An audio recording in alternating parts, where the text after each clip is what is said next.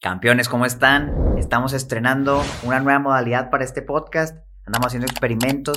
Déjenos en los comentarios los que nos pueden ver cómo se les hace y los que nos escuchan en Spotify y demás plataformas, cómo se escucha. Si mejora el audio, esperemos disfruten este episodio porque va a estar muy bueno, Manolo. Quisiera que hoy habláramos sobre algunos tips financieros, lecciones financieras que nosotros, que ya pasamos arriba de los 30 años, hemos aprendido durante nuestros 20. ¿Cómo estás, Manolo? Me gusta este episodio y creo que aplica para cualquier edad porque hay muchos aprendizajes y reflexiones importantes y creo que me gusta partir de ahí.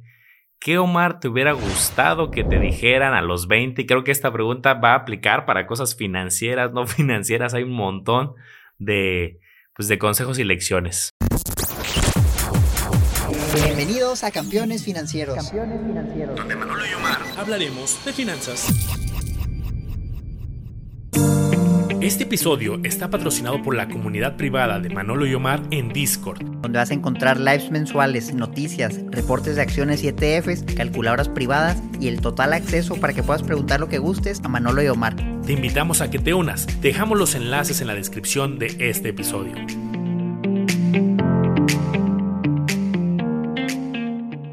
Fíjate, Manolo, que de entrada te voy a contar algo de lo que me, fue tocando vivir. Inicios de, de mis 20 cuando salí de la escuela, salí, lo platico en algunos episodios, salí muy endeudado.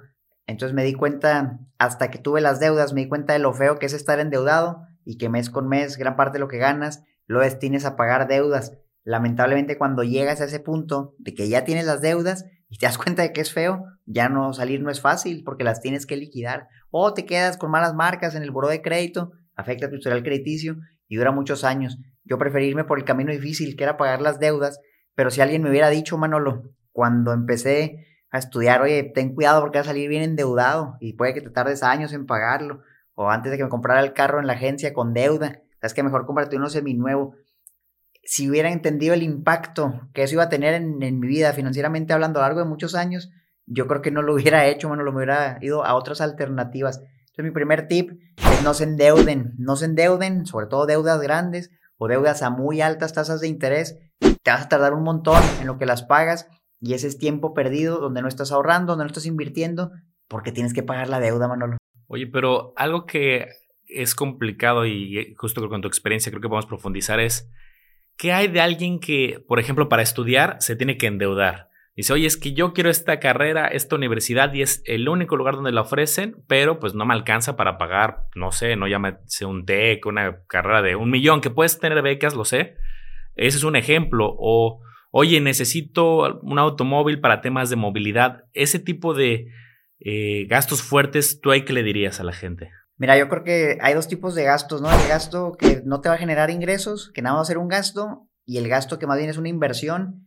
que te va a ayudar a en el futuro generar más ingresos. Entonces, la parte educativa, si bien yo creo es debatible, si tú dices, oye, es que yo siento que si estudio en esta universidad y me tengo que endeudar para hacerlo, cuando salga voy a estar bien preparado, probablemente consiga un buen trabajo bien pagado y luego voy a poder pagar la deuda. No se me hace para nada mala opción. De hecho, yo creo que lo volvería a hacer a lo mejor endeudarme nada más para la escuela. Pero para el carro nuevo de agencia, no. Para las tarjetas de crédito, en salidas a fiestas, comprarme ropa, tampoco.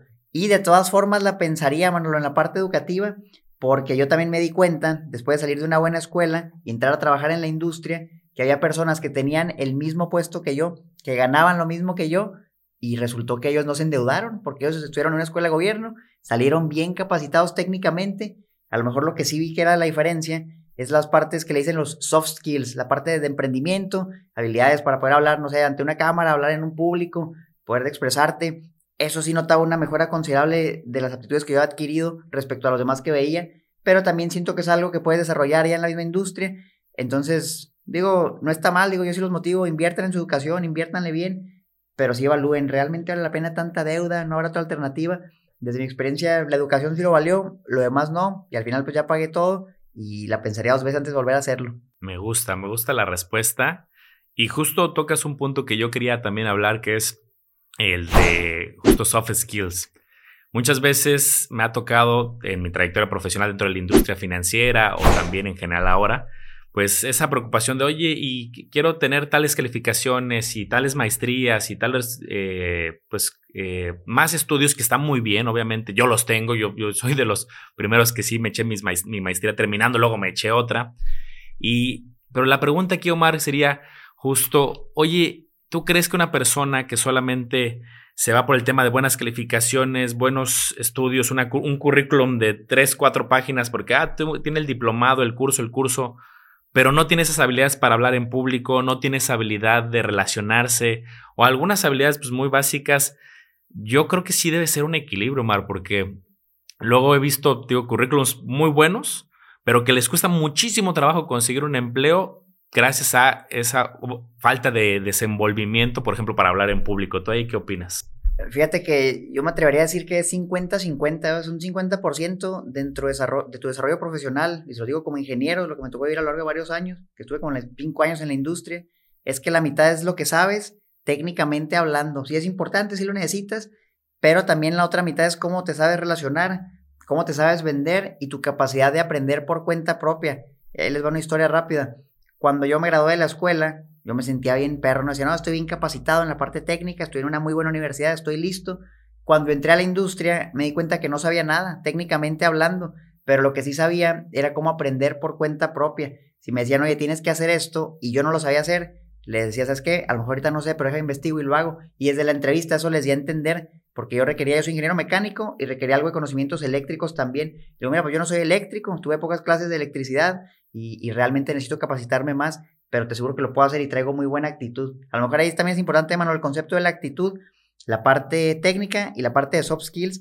Yo diría, la técnica es nada más la mitad. Y hay personas, y eso en casi todas las escuelas es lo que te van a dar, la parte técnica. Va a salir bien capacitado, sobre cómo hacer las cosas, la teoría y a lo mejor poquita práctica. Pero los soft skills también siento que no son tan fáciles de desarrollar. Entonces ya requiere a lo mejor que te metas a diplomados o que pasen muchos años que tengas experiencia o te tocó suerte y eras muy extrovertido. Pues a lo mejor ahí te relacionas más fácil. Pero en mi experiencia me sirvió más, yo creo que incluso más, la parte de los soft skills, soft, skills, habilidades que fui adquiriendo para relacionarme, para hablar en público, para hacer presentaciones. Porque al final de cuentas, Manolo, yo me acuerdo cuando estaba en ingeniería, decíamos los ingenieros, no, yo nunca quiero ser vendedor, a mí no me gustan las ventas, yo no me quiero dedicar a las ventas. Y con después de 10 años me di cuenta que las ventas es lo más importante en todo, es lo que le da la sangre al negocio. Y también si tú eres ingeniero y eres muy técnico, o eres licenciado y eres muy técnico, te tienes que saber vender a tu jefe. Oye, jefe, tuve buenos resultados, mira, esto es lo que logré. Si no te sabes vender, aunque seas muy bueno, no vas a resaltar, aunque hagas cosas tan extraordinarias, y va a ser difícil o que emprendas o hagas algo más. Y todo eso siento que va a la parte de, de soft skills que a lo mejor no te enseñan en la escuela y lo aprendes o en la vida o en otro lado. Lo de las ventas es bien importante. Te vendes en entrevistas, te vendes en juntas internas, vendes un proyecto que quieres desarrollar en tu área, ventas indirectamente con planes con tu pareja. O sea, al final creo que siempre estamos vendiendo algo, ¿no? O sea, sea nosotros mismos, sea las, eh, algún plan, etcétera, y eso es bien importante.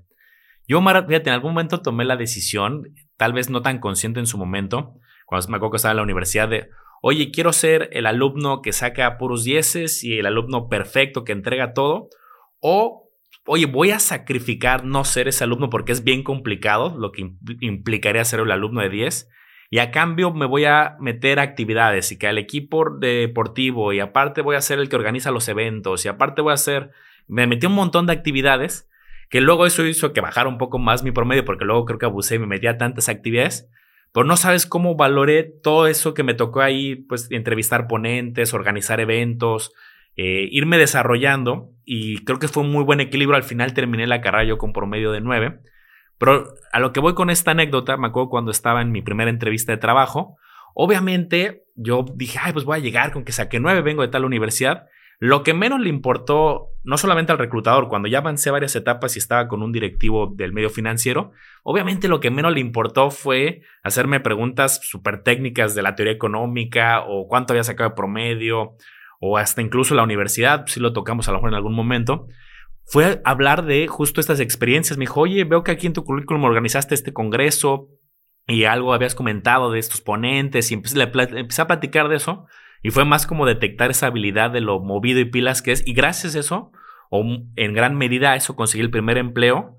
Y ya de ahí pues me fui este, pues, desarrollando y ahí empezó la vida financiera.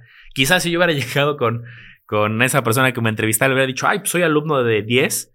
A lo mejor me hubiera dicho, ah, ok, qué padre, ¿y qué más? Sí, no, totalmente. Y yo era de esos, mano, lo ve. El alumno de 10 que se mataba estudiando, que quería la mejor calificación. Y luego me di cuenta que por ahí no iba la cosa. Afortunadamente me di cuenta antes de graduarme y los últimos semestres de la carrera empecé a emprender, empecé a hacer otras cosas. Y sí, descuidaba un poco la escuela, a veces no iba tan preparado los exámenes, pero siento que me sirvió mucho, me sirvió mucho y, logré hacer como un balance. Entonces yo sí les recomiendo, está bien las calificaciones, pero yo les diría no busquen la perfección en la teoría, busquen algo práctico, algo que les sirva, algo que puedan aportar cuando se desarrollen laboralmente y van a aspirar obviamente a mejores sueldos, mejores ingresos, a mayor crecimiento y los va a beneficiar financieramente, que es el objetivo de este podcast.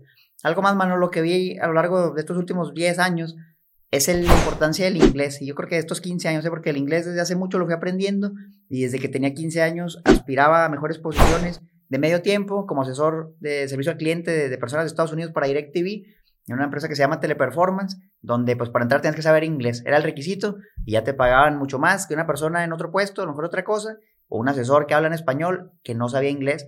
Y entonces de ahí me di cuenta y yo me acuerdo mucho cuando empecé a prepararme en inglés, que digo, siempre estuve en escuelas públicas, aprendí jugando videojuegos y dije, ¿sabes qué? Voy a hacer un diplomado pues para ver cómo ando. En dos meses pues ya me dieron el diplomado porque se cuenta que ya estaba en buen nivel de inglés y eso me ayudó a, perfeccionarlo. Y ahí me di cuenta y yo decía, se me hace que esto me va a servir cuando esté grande. Tenía como 15 años. Desde algo me va a servir. Y me decía mi papá, no, sí, sí te va a servir, estudia el inglés. Y cómo, me, cómo agradezco haber hecho eso, porque realmente sin el inglés siento que no hubiera hecho mucho de lo que logré hacer después, Manolo. Y entonces estudié y todo, salí también gracias al inglés, si no, no me hubiera graduado.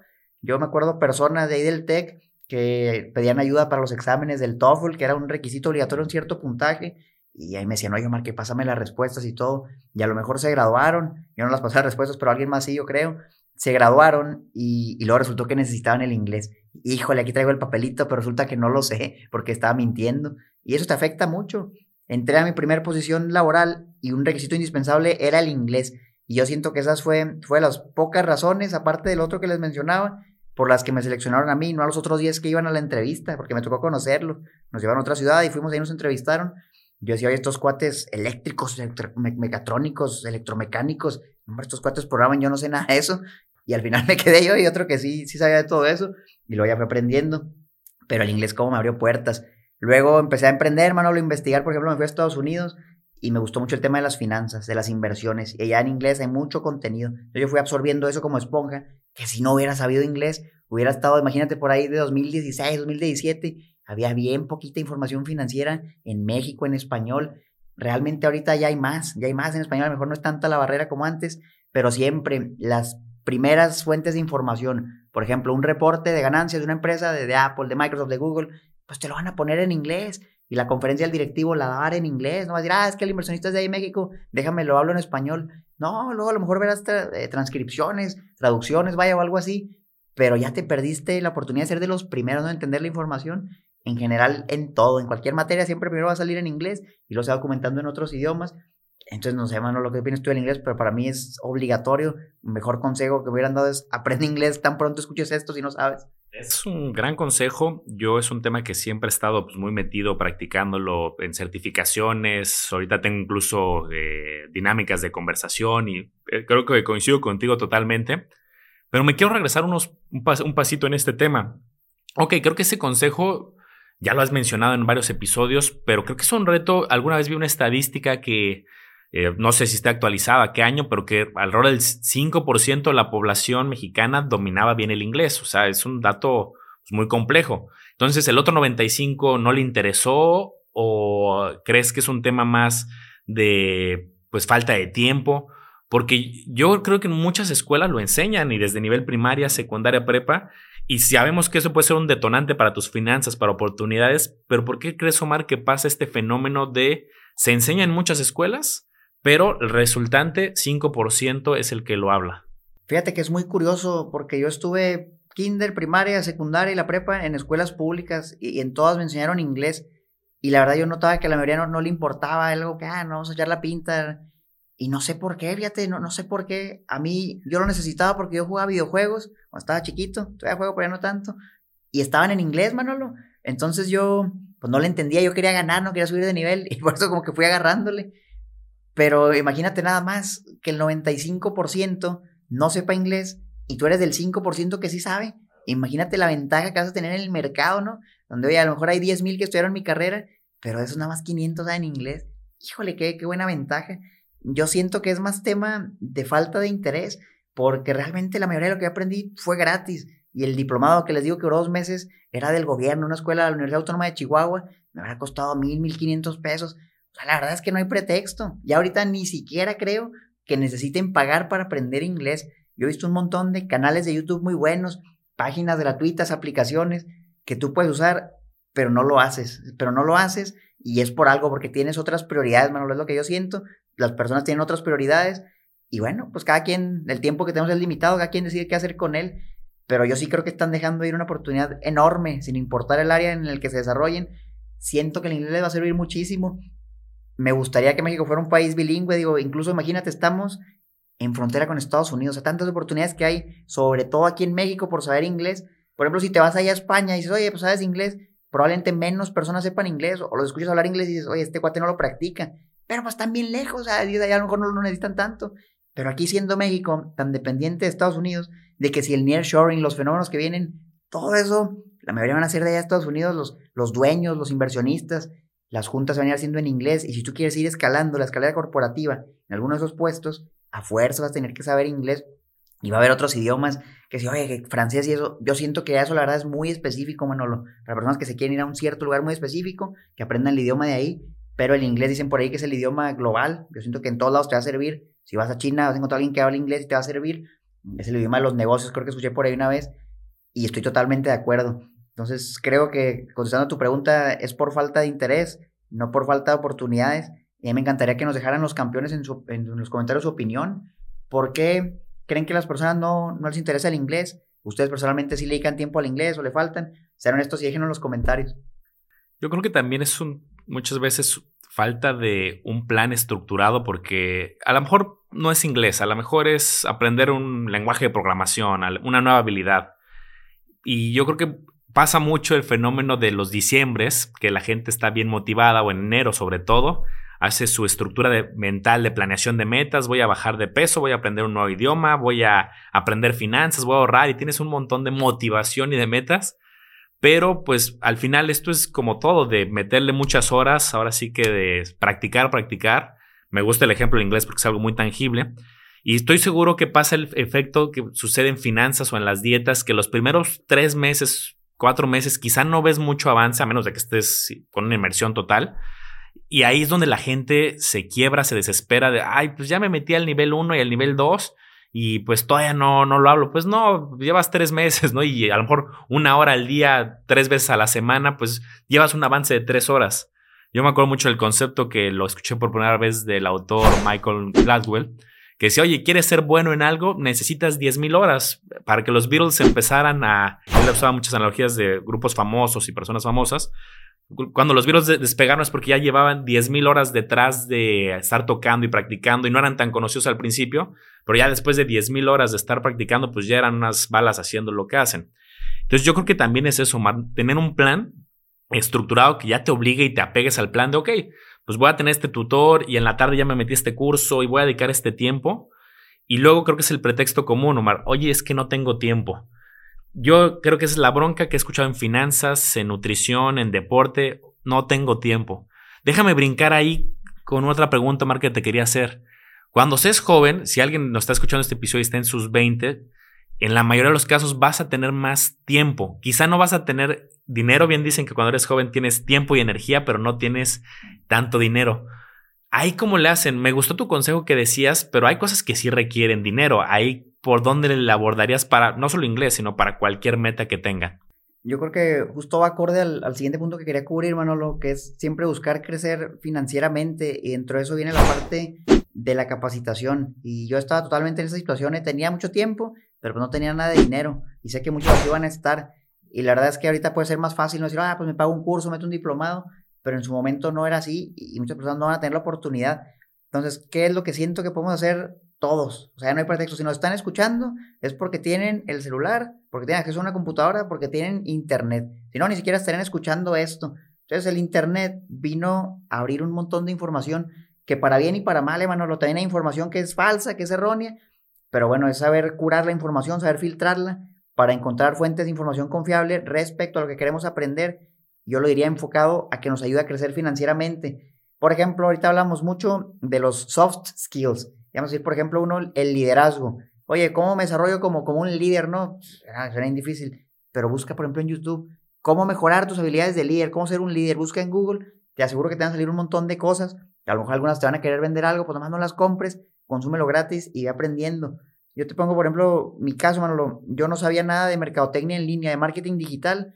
Empecé como todo, sin saber nada. Y empecé a buscar, empecé a buscar. Y yo me acuerdo que consumía, pero como tú dices, una cantidad exagerada de horas de contenido de marketing digital. Oye, cómo hacer los anuncios en Facebook, en Google, y cómo crear las redes sociales, y cómo hacerlas crecer, y cómo crear un sitio web, de que los fondos, los pixels, los lead magnets, un chorro de información, la lista de correos, que no la aprendí en un día. Yo creo que no la aprendí en un año, o sea, fue a lo largo de mucho, mucho tiempo muchas horas. Y es, eso es la talacha, la talacha.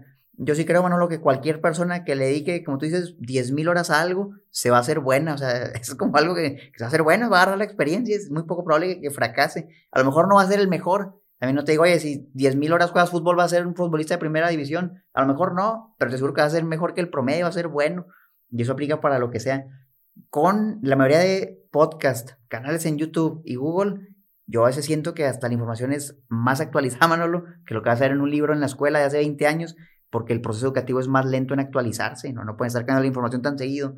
Y en internet sale algo nuevo y de volada salió un video y lo viste y lo probaste. Algo, no sé, de programación, una aplicación, etcétera. Y de volada te actualizas. No estoy en contra de las escuelas, yo sí lo recomiendo que vayan a las escuelas, pero que sí complementen con fuentes que se actualizan rápido y saca lo bueno de cada mundo. Ya si luego dices, bueno, ¿sabes qué? Si me puedo pagar un pequeño curso, empieza pues con algo económico. Un libro, por ejemplo. O sea, los libros son buenísimos. Juntan toda la información y te la venden en 300 pesos, 400 pesos. Poquito más, poquito menos. Y la, la verdad es que a veces, Manolo, los cursos son información de los libros que vas a ver en los libros. Yo he tomado un montón de cursos y a veces me di cuenta que eso ya me lo sabía porque lo vi gratis, porque lo vi en un video, lo vi en un libro. Entonces, yo creo que no hay pretexto. No hay que pretexto. Si puedes acceder a lo gratis, ya no hay pretexto para que no comiences si no tienes internet, hay lugar donde hay internet público gratis. O sea, la verdad es que a mí me enoja, Manolo, cuando alguien me dice, no, es que no puedo, es que no tengo tiempo. Tienes prioridades y, no es una de ellas, es otra cosa.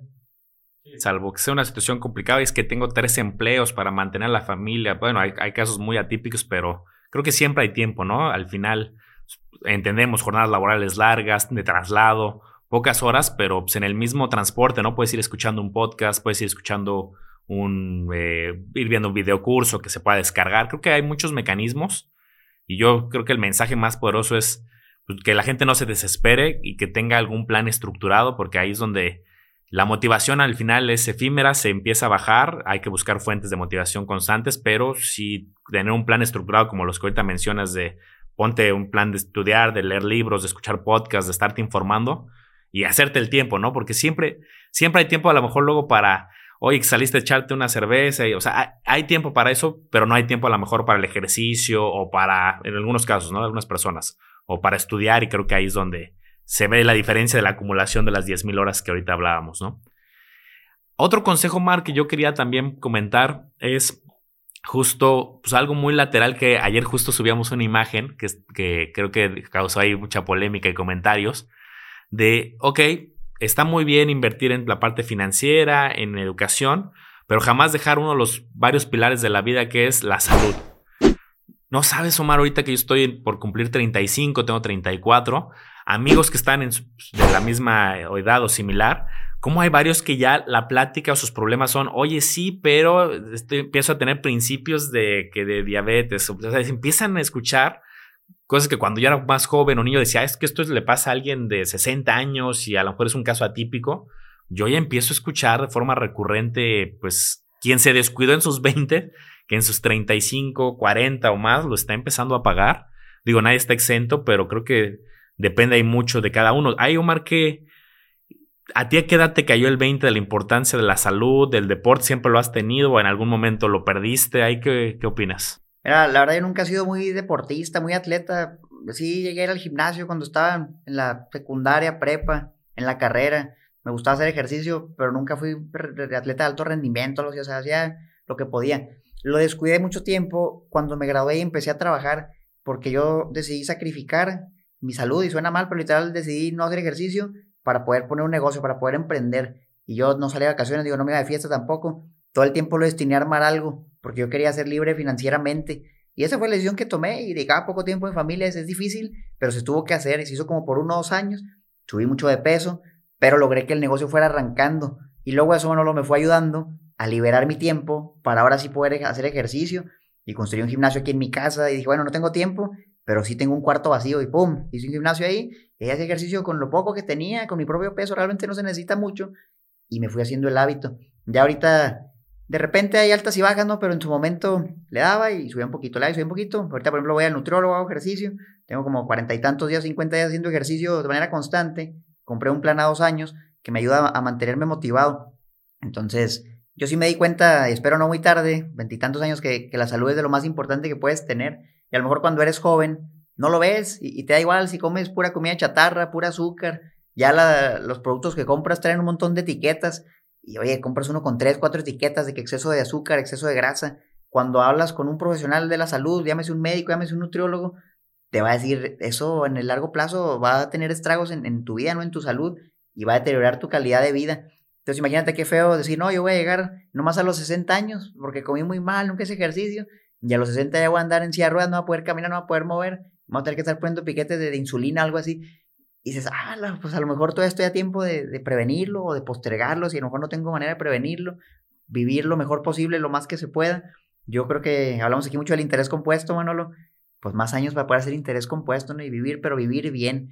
Yo sí quisiera vivir mucho tiempo, pero sano, móvil, que me sienta activo. Y siento que la única manera es haciendo ejercicio, durmiendo bien, bueno, lo que esa es otra. Las personas que duermen bien, yo he visto estudios que es muy, muy malo para todo, el estrés, etcétera. Pero es un pilar clave, un pilar clave que no debemos descuidar y que financieramente, Manolo, también tiene sus estragos. Yo quisiera que nos platicaras un poco de todo eso, cómo también la salud, buena salud, el ejercicio, el deporte, puede ayudar a tus finanzas. Yo me he dado cuenta, Omar, con esa pregunta que haces, que en etapas que me he metido de lleno a lo mejor al trabajo, a proyectos y descuido sueño y, o descuidado tema de alimentación, a lo mejor al principio empieza más productivo el proyecto porque pues, tienes más horas, entonces pues, mucho de lo que platicamos, pero también creo que ahí es el equilibrio entre la cantidad y la calidad. Oye, voy a trabajar mañana 16 horas y no voy a dormir bien y voy a estar con café y voy a estar con esas bebidas que te dan energía. Pues sí, a lo mejor notas una mejora y pasos agigantados. Pues sí, a lo mejor al principio, pero eventualmente empieza a haber más estrés, empieza a haber cansancio.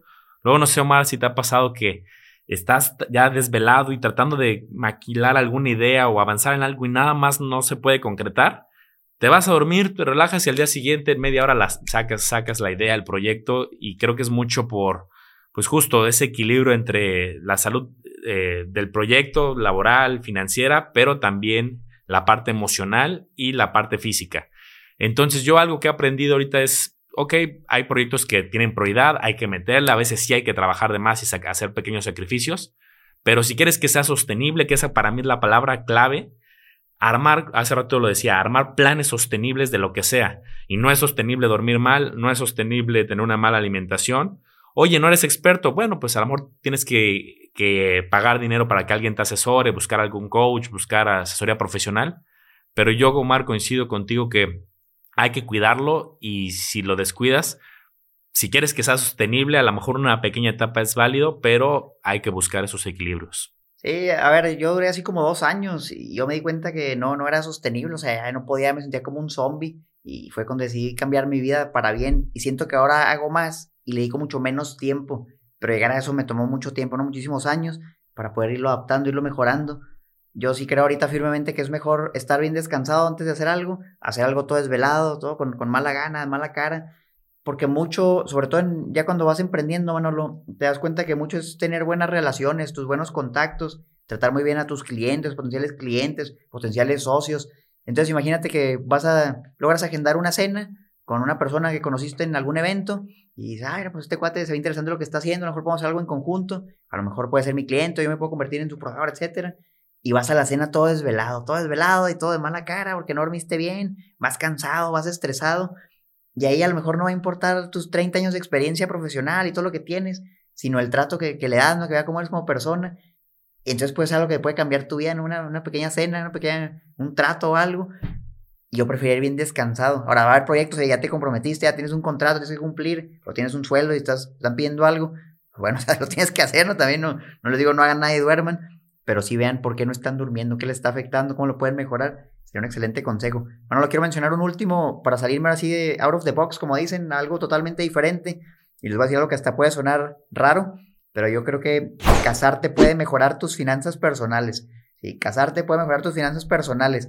Yo he escuchado a muchas personas, mano, lo que me dicen. Ah, más que tú no tienes hijos, no es que tú no estás casado, no es que no tienes dependientes, por eso está bien fácil, no ahorras, inviertes, tienes pocos gastos. Y, eso no es cierto, o sea, realmente sí tengo dependientes, aparte de, por ejemplo, mis padres, mi esposa, ya va a tener un hijo, ya van a ser como en estos días a lo mejor, a lo mejor cuando se publique el episodio de haber nacido, pero eso no me detiene y eso nunca me ha detenido, porque a mí, si bien es cierto, te casas y, por ejemplo, vamos a decir que tu pareja no puede trabajar o tu pareja decide destinarse a, la casa, al hogar, a la familia y no genera un ingreso como tal, te apoya en otros lados, y dice, bueno, pues ahora tengo que mantener dos bocas, ¿no? Ahora todo es por dos, dos celulares, tengo que comprar dos boletos de avión, dos boletos del cine, doble comida. Claro que es un gasto más fuerte y si tu ingreso se mantiene igual, pues obviamente va a ser imposible ¿no? que digas, híjole, no puedo ahorrar lo mismo, claro que no. Pero si tú ves todo eso, como que ahora tienes más responsabilidades, como una motivación, y eso te mueve a que busques generar más ingresos haciendo otra cosa, eventualmente vas a terminar hasta mejor cuando estabas tú solo y gastabas por una persona porque tus ingresos, si te va bien, aumentaron tanto que dices, ah, bueno, ahora me alcanza todavía para más. Pero si no te casas, digo, y no, no digo que se casen o que tengan pareja, pero si más bien si estás cómodo, Manolo, si estás cómodo y dices, no, mira, pues que yo gano bien, si me alcanza para ahorrar mi 10%, vivo a gusto, y te quedas conforme con eso, no vas a aspirar a más, que es otra parte que les quiero decir, aspiren a más, o sea, siempre, aunque estén bien, ¿por qué no están mejor? Y a mí me sirve mucho irme a lugares donde usualmente, por ejemplo, yo no podría vivir, y ver las casas, no ver las personas, irme a comer a un restaurante, una zona muy cara. Y digo, oye, pues esas personas se ve que, pues, que tienen que trabajar, que tienen mucho dinero, que tienen sus propiedades y están bien tranquilas, bien felices. Digo, pero yo todavía no llego a ese nivel. Y eso me motiva a ir por más. Parte de eso de casarte, les doy una historia muy rápida. Yo, como les he dicho en el podcast, me fui a vivir a Florida con mi esposa. Yo me casé hace como cinco años. Me fui a vivir a Florida y mi esposa no podía trabajar. Yo tenía una visa de trabajo, yo era el único que podía trabajar. Y la verdad es que me fui pues con un sueldo que para un ingeniero era bajito, no estaba muy bien pagado pero dije, bueno, pues está mejor, no nos vamos. Y entonces yo me acuerdo, y también creo que les he dicho esa historia, que mi esposa salía a comer con las esposas de compañeros míos del trabajo, que pues ya tenían 10, 15 años de experiencia, yo llevaba apenas 3, 4, entonces ellos obviamente percibían mayores ingresos, y pues la esposa tranquilamente gastaba en el restaurante y la pasaba bien. Y yo le decía a mi esposa, porque pues no nos alcanzaba para mucho, oye, nada más si quieres, no seas mala, nada más cómprate un café o, o no gastes tanto. Y me daba mucho dolor, me podía mucho, me da mucha tristeza pero pues era lo que había en ese momento. Entonces yo eso lo agarré como motivación, Manolo, para decir, bueno, ¿y por qué yo no le puedo dar más? O sea, ¿por qué no puedo aspirar a más? Para decirle, cómprate lo que quieras y hasta págale a tus amigas. Y me motivó a lo largo de los años, pues fui emprendiendo, aparte de que trabajaba. Por eso les digo que dos años no salía, no hacía nada más que trabajar en mi empleo y trabajar en el negocio. De lunes a domingo no descansaba ni un día. Y sí, funcionó, me afectó en otras cosas, pero ahora estoy mejorando. Y siempre eso yo lo vi como motivación. Entonces siempre que veo que mi esposa quiere comprar algo y, se me hace caro. De hecho, por ahí mencioné una vez una frase, Manuel, en un video, que digo, no está caro, ganas poco. O sea, lo que se te hace caro hoy, está bien, sí, a lo mejor no te lo alcanzas, pero ¿por qué no lo ves como motivación? Para que en el futuro aumentes tus ingresos y luego ya te lo compres. Y ya sabes que realmente para una persona lo que a ti se te hace caro, para otra persona se le hace regalado y dices, ah, sí, sin problema. Entonces, ¿por qué no aspirar a ser esa persona? Me gustó cómo lo abordas al final de cuál, es la reflexión, que busca algo que te mueva para no caer en la zona de confort, que se habla de forma a lo mejor muy trillada, ¿no? Hay que salir de la zona de confort, sí, pues a ver cómo, ¿no? Eh, y a lo mejor tú lo encontraste a través de ese motor de, oye, económicamente quiero superar, quiero tener, dar una buena calidad de vida a mi familia, y ese ha sido un motor que creo que también es lo válido y lo bonito que puede haber muchos caminos. Y aquí creo que el mensaje que me gustaría complementar es, hay que buscar, así como Omar, qué es lo que te mueve para salir de esa zona de confort definir para ti qué es salir también de la zona de confort, ¿no? Porque si nada más lo dejamos así de forma tan abierta, este año voy a salir de mi zona de confort. Ajá, ¿y qué vas a hacer? Ah, bueno, vamos a recapitular lo que hemos hablado. Me voy a meter a este curso de inglés y voy a tratar de aquí a un año poder subir de las diferentes escalas. Voy a tener este instructor y este coach que me va a ayudar a bajar, a llegar a mi peso objetivo. Voy a, y así trazar tu, tu plan y tu ruta. Y si aparte encuentras algo que te ayude, que sea este boost para amarrarte y aferrarte al plan, creo que es lo bonito. que en tu caso puede ser justamente la pareja, en otros casos alguien nos puede estar escuchando y decir, oye, pues no está en mis planes. Bueno, quizá no, pero a lo mejor en tu caso es, pues a lo mejor viajar, a lo mejor cambiarte de ciudad, de, no sé, buscar ir mejorando. Creo que la mejora continua es lo que uno debería estar persiguiendo. Déjenos en los comentarios, campeones, qué es lo que van a hacer para salir de su zona de confort. Nos encantaría saber su opinión. Hablamos de muchos tips muy buenos, Manolo, que nos hubiera encantado saber en nuestros 20 pero también, si alguien nos escucha y dice, ¿sabes qué? Pues yo ya no estoy en nuestros 20 Yo sé que nuestra audiencia en su mayoría anda entre 30, 40, 50 años. Entonces, tampoco es tarde. O sea, pueden ser tips que te van a servir también en tus 30, en tus 40. Y estoy seguro que ustedes tienen otros que no hemos mencionado. Y también quisiera que los dejaran en los comentarios. ¿Qué les ha servido financieramente hablando? Que aprendieron a lo largo de su vida y creen que le puede servir a alguien más. Déjenlo abajo en los comentarios en YouTube, en Spotify. Está en todos lados el podcast. Buenísimo. Si quieres seguir aprendiendo el mundo de finanzas, hay muchas alternativas, finanzas y muchas otras áreas. El canal de Omar Educación Financiera, el mío se llama El Lago de los Business y tenemos mucha información en campeones financieros e incluso un grupo donde compartimos información, noticias muy interesante que lo vamos a dejar aquí en los comentarios para quien se quiera meter de lleno a este mundo de finanzas, inversiones, interés compuesto, la bolsa y muchas estrategias adicionales. Cuídense mucho campeones, nos vemos a la próxima.